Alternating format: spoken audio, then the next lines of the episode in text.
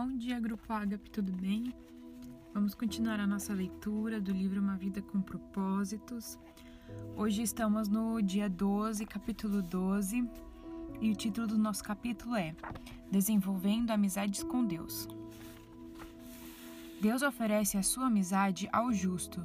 Provérbios 3, versículo 32. Aproximem-se de Deus e ele se aproximará de vocês. Tiago 4, versículo 8. Você está tão perto de Deus quanto escolhe estar. A exemplo do que ocorre com qualquer amizade, você deve se esforçar para desenvolver o relacionamento com Deus. Isso não acontecerá por acidente. É necessário desejar essa amizade e disponibilizar tempo e energia. Se deseja um vínculo mais profundo e íntimo com Deus, aprenda a compartilhar de forma honesta seus sentimentos e ter confiança quando Ele lhe pede para fazer algo, e se importar com aquilo que é importante para Ele e a desejar a sua amizade mais do que qualquer coisa.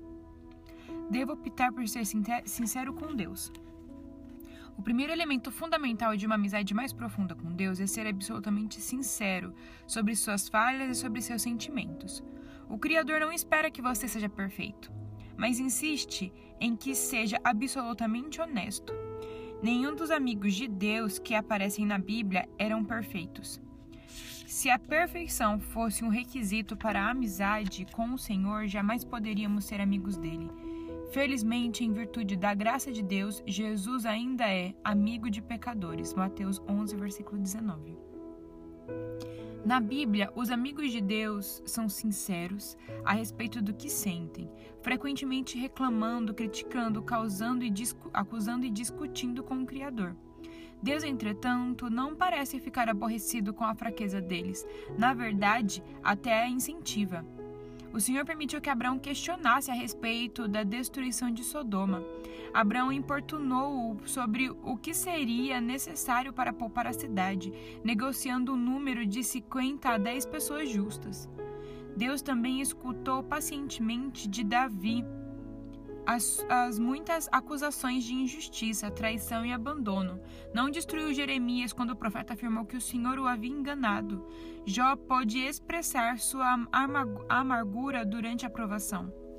E no final, Deus o defendeu por ter sido sincero e repreendeu os amigos de Jó por não agirem com sinceridade. Deus lhe disse: Estou farto de vocês, pois não foram honestos comigo, nem no que disseram de mim e meu servo Jó. E meu servo Jó orará por vocês, e assim vou aceitar a oração de vocês. Jó 42, versículos 7 e 8. Em um estupendo exemplo de amizade sincera, Êxodo 33, do 1 ao 17, Deus expressou sem reservas sua absoluta repugnância pelo, pela desobediência de Israel. Ele disse a Moisés que manteria a promessa de dar aos israelitas a terra prometida, mas não daria mais nenhum passo com eles no deserto. Deus estava aborrecido e disse a Moisés exatamente como se sentia. Moisés, falando como amigo de Deus, respondeu de forma igual e sincera: Tu me dizes, conduza este povo, mas não me deixas saber quem enviarás comigo. Se sou assim tão especial para ti, permite que eu tome conhecimento dos teus planos. Não te esqueças de que este é teu povo, tua responsabilidade. O Eterno respondeu: Minha presença irá com você eu me encarreguei da viagem até o fim. Moisés não concordou. Se tua presença não assumir a liderança aqui, cancela agora mesmo a viagem. De que outra forma se poderia saber que estás comigo nisso, comigo e com teu povo? Quero saber, viajarás conosco ou não? De que outra forma saberemos que somos especiais, eu e teu povo, entre todos os outros povos da terra? O Senhor respondeu a Moisés: Está bem. Será como você disse, eu também farei isso, pois conheço você muito bem e você é especial para mim. Eu conheço você pelo nome. Êxodo 33, do 12 ao 17. Poderia Deus lidar com esse povo de fraqueza se ela partisse de você? Com esse tipo de, de fraqueza se ela partisse de você? Sem dúvida, a verdadeira amizade é edificada por, por transparência. o que pode parecer audácia. Deus vê como sinceridade. Deus escuta as palavras exa exaltadas de seus amigos. O que o aborrece são os clichês, aquelas frases previsíveis, permeadas de religiosidade. Para ser amigo de Deus, você deve ser sincero com Ele, dividir suas verdades e seus sentimentos, não o que você pensa que deve sentir ou dizer. Quem sabe você precise confessar alguma raiva ou ressentimento oculto em relação a Deus, em certas áreas de sua vida nas quais você se sentiu enganado ou decepcionado, até que tenhamos amadurecido o suficiente para compreender que o Senhor usa todas as coisas para o nosso bem, abrigamos ressentimentos em relação a Ele por causa da nossa aparência, formação, orações não respondidas, mágoas do passado e outras coisas que mudaríamos se fôssemos Deus. As pessoas frequentemente o culpam por mágoas causadas por outras pessoas. Isso resulta do que William Bucks chama seu rompimento oculto com Deus. A amargura é a maior de todas as barreiras para a amizade com Deus. Por que eu iria querer ser amigo de Deus se ele permitiu isso? O antídoto é claro é permanecer que o Senhor é perceber que o Senhor sempre age em nosso benefício, mesmo quando sofremos e não conseguimos entender o que está acontecendo. Livrar-se dos ressentimentos e revelar o que sentimos, porém, são os primeiros passos para a cura. A exemplo do que faziam os amigos de Deus na Bíblia. Diga a ele exatamente como você se sente. Reflita a respeito de Jó. Jó 7, do 17 ao 21. Asaf, Jeremias e Noemi.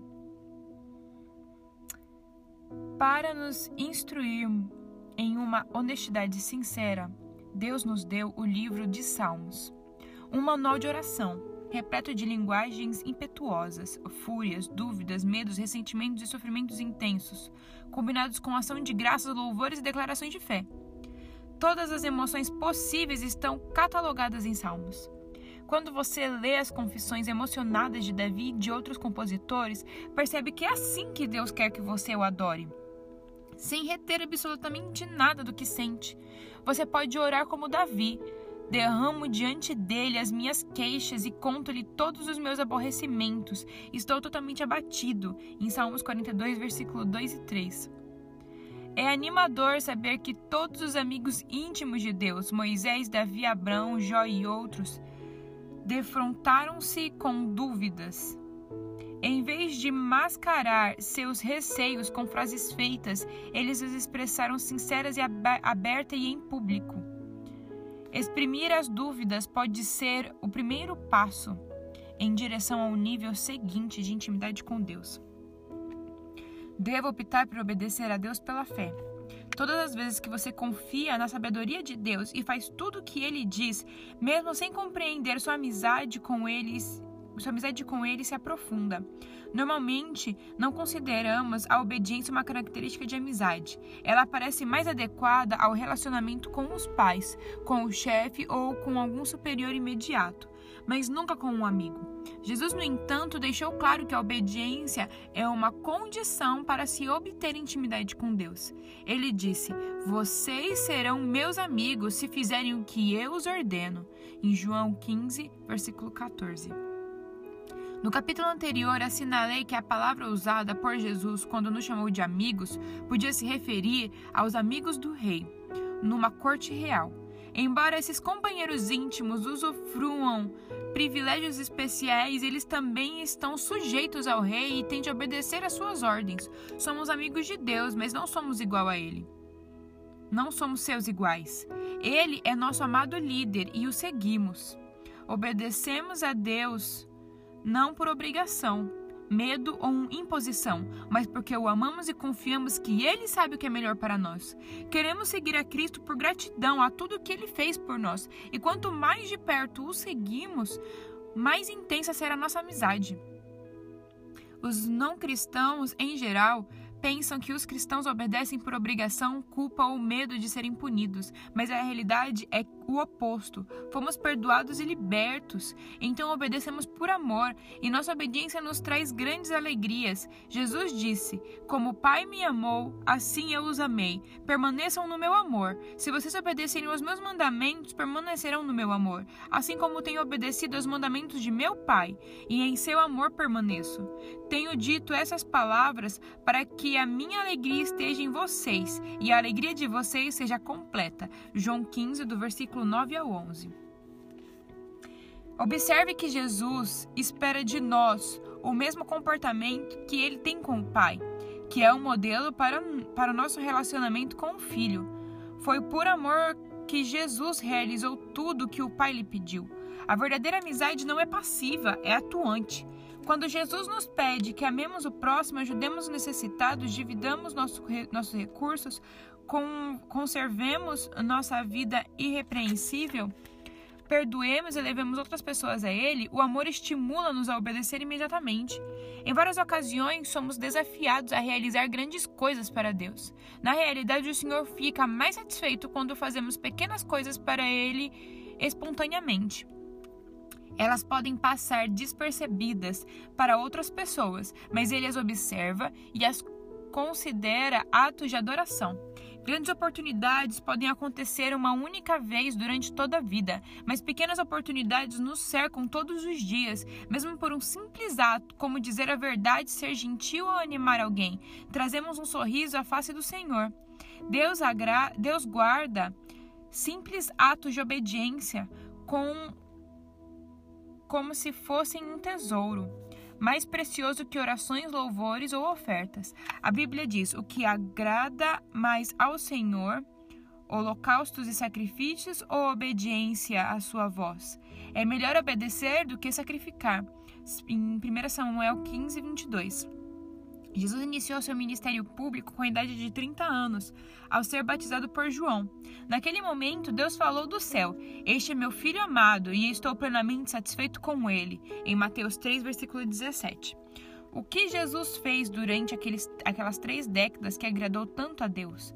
A Bíblia silencia a respeito desse período na vida de Cristo, exceto por uma única frase que encontramos em Lucas 2,51. Então foi com eles para Nazaré e era-lhes obediente. Trinta anos agradando a Deus foram resumidos em três, em três palavras: era-lhes obediente. Devo optar por valorizar o que Deus valoriza. É isso o que, o que os amigos fazem. Eles se importam com o que é importante para as outras pessoas. Assim, quanto mais você se torna amigo de Deus, mais se importará com o que é importante para Ele. Mais sofrerá com o que lhe causa sofrimento. E mais se alegrará com o que lhe dá prazer. Paulo é o melhor exemplo disso. A prioridade de Deus eram suas prioridades e os desejos dele eram os desejos de Paulo também. O que me deixa tão abatido é que me preocupo demais com vocês. É a paixão de Deus queimando dentro de mim. 2 Coríntios 11, versículo 2. Davi se sentia da mesma forma. Pois o zelo pela tua casa me consome, e os insultos na, daqueles que te insultam caem sobre mim. Salmo 69, versículo 9. O que importa mais para Deus? A redenção de seu povo? Ele quer que todos os seus filhos perdidos sejam encontrados. Esse é o único motivo pelo qual Jesus veio a este mundo.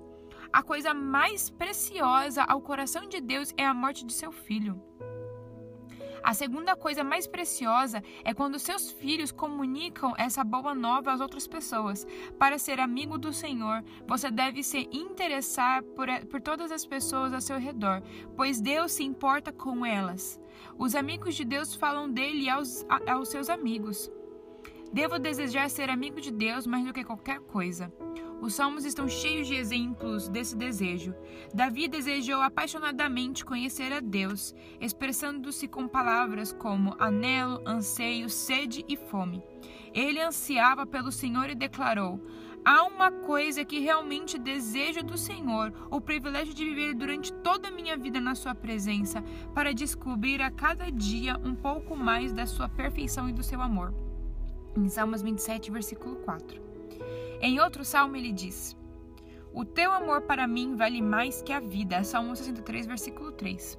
O desejo de Jacó pela pelas bênçãos de Deus era tão intenso que ele lutou uma noite inteira com o Senhor, dizendo: Não te deixarei ir a não ser que me, que me abençoes. Em Gênesis, 30, Gênesis 32, versículo 26. A parte mais maravilhosa dessa história é que Deus, que é todo-poderoso, permitiu que Jacó vencesse. O Criador não fica ofendido quando lutamos com ele, porque lutar exige contato pessoal e nos traz para perto dele. Lutar também é uma atitude apaixonada e Deus gosta quando demonstramos, demonstramos paixão por Ele. Paulo foi outro homem que nutriu uma amizade ardente com Deus. Nada era mais importante, era sua, sua primeira prioridade, obje, objeto da sua total concentração e o mais importante objetivo de sua vida. Esse foi o motivo pelo qual Deus usou Paulo de forma tão grandiosa.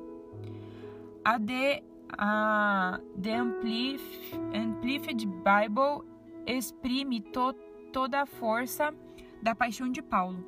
Meu firme propósito é que eu possa conhecê-lo e que possa, conhece, e que possa conhecê-lo cada vez mais profundamente e intimamente, percebendo, reconhecendo e compreendendo as maravilhas de sua pessoa com mais clareza e intensidade. Filipenses 3, versículo 10.